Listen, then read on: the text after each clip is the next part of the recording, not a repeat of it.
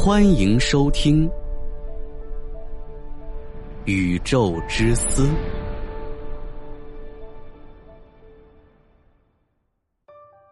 大家好，《宇宙之思》快更版已正式上线，每天更新三期，VIP 即可畅爽收听。关注主播，进入主播个人主页即可找到，或直接搜索《宇宙之思》快更版。感谢大家的支持。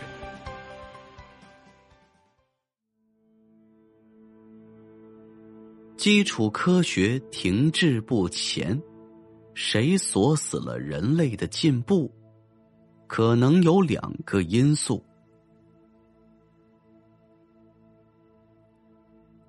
当我们问一个百岁老人，在过去的一百年里，你对这个世界最有什么感受？老人会毫不犹豫的回答：“世界变化的太快了。”是的，人类近百年的发展速度是惊人的，这让我们感到不可思议。曾经有人说过。我在山里待了十年，再出来，可能就再也不认识这个世界了。所有的变化都太诡异了，确实如此。如果你是七零后或者八零后，你可以把三十年的人类社会和你心目中现在的人类社会对比一下，你会发现变化真的很大。要知道，在古代不应该谈三十年，即使在三百年后，人类社会。也不会发生很大的变化。过去一个世纪如此迅速变化的根本原因是人类的科技技术。几百年前，人类走上了科学发展的道路。科学的力量为我们打开了新世纪的大门，给人类文明带来了无限的机遇。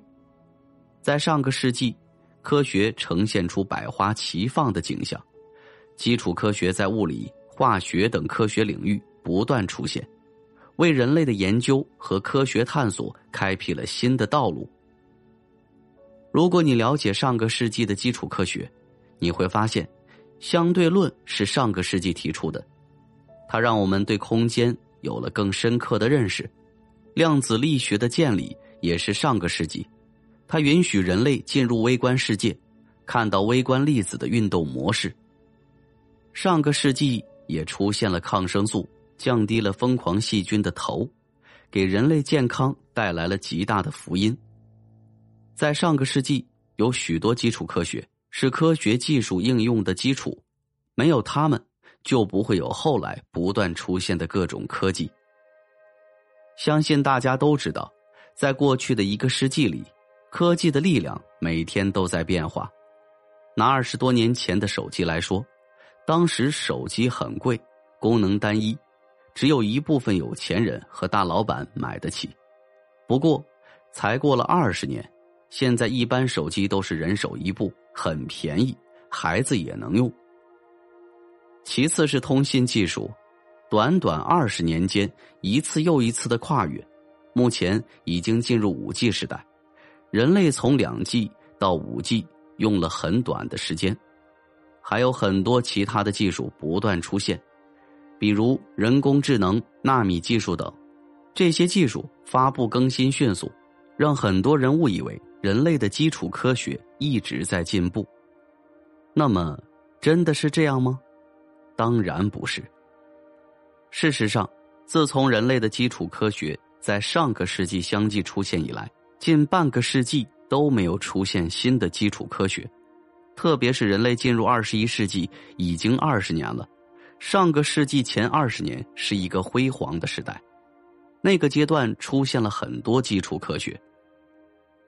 二十一世纪的前二十年出现了很多科学成果，比如第一张黑洞照片的发表、希格斯玻色子存在的确认、人类基因组计划的成果、智能手机的出现、人工智能等等。然而，如果我们仔细审视这些成就，不难发现，所有这些技术进步本质上都是建立在上个世纪提出的基本理论基础上的。引力波和黑洞是爱因斯坦相对论的言论，希格斯玻色子是标准模型的预言等等。本世纪到目前为止，基础科学理论没有真正的进展。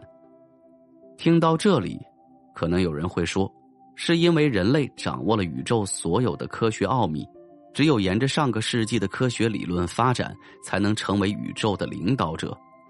如果你这样想，那就太可笑了。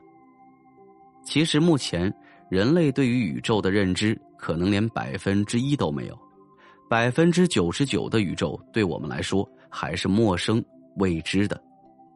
科学家们提出了宇宙文明的分类，按照这种分类，人类文明的实力目前只能算零点七，连最低一级文明都算不上。人类的基础科学停滞不前，是谁锁住了人类的进步？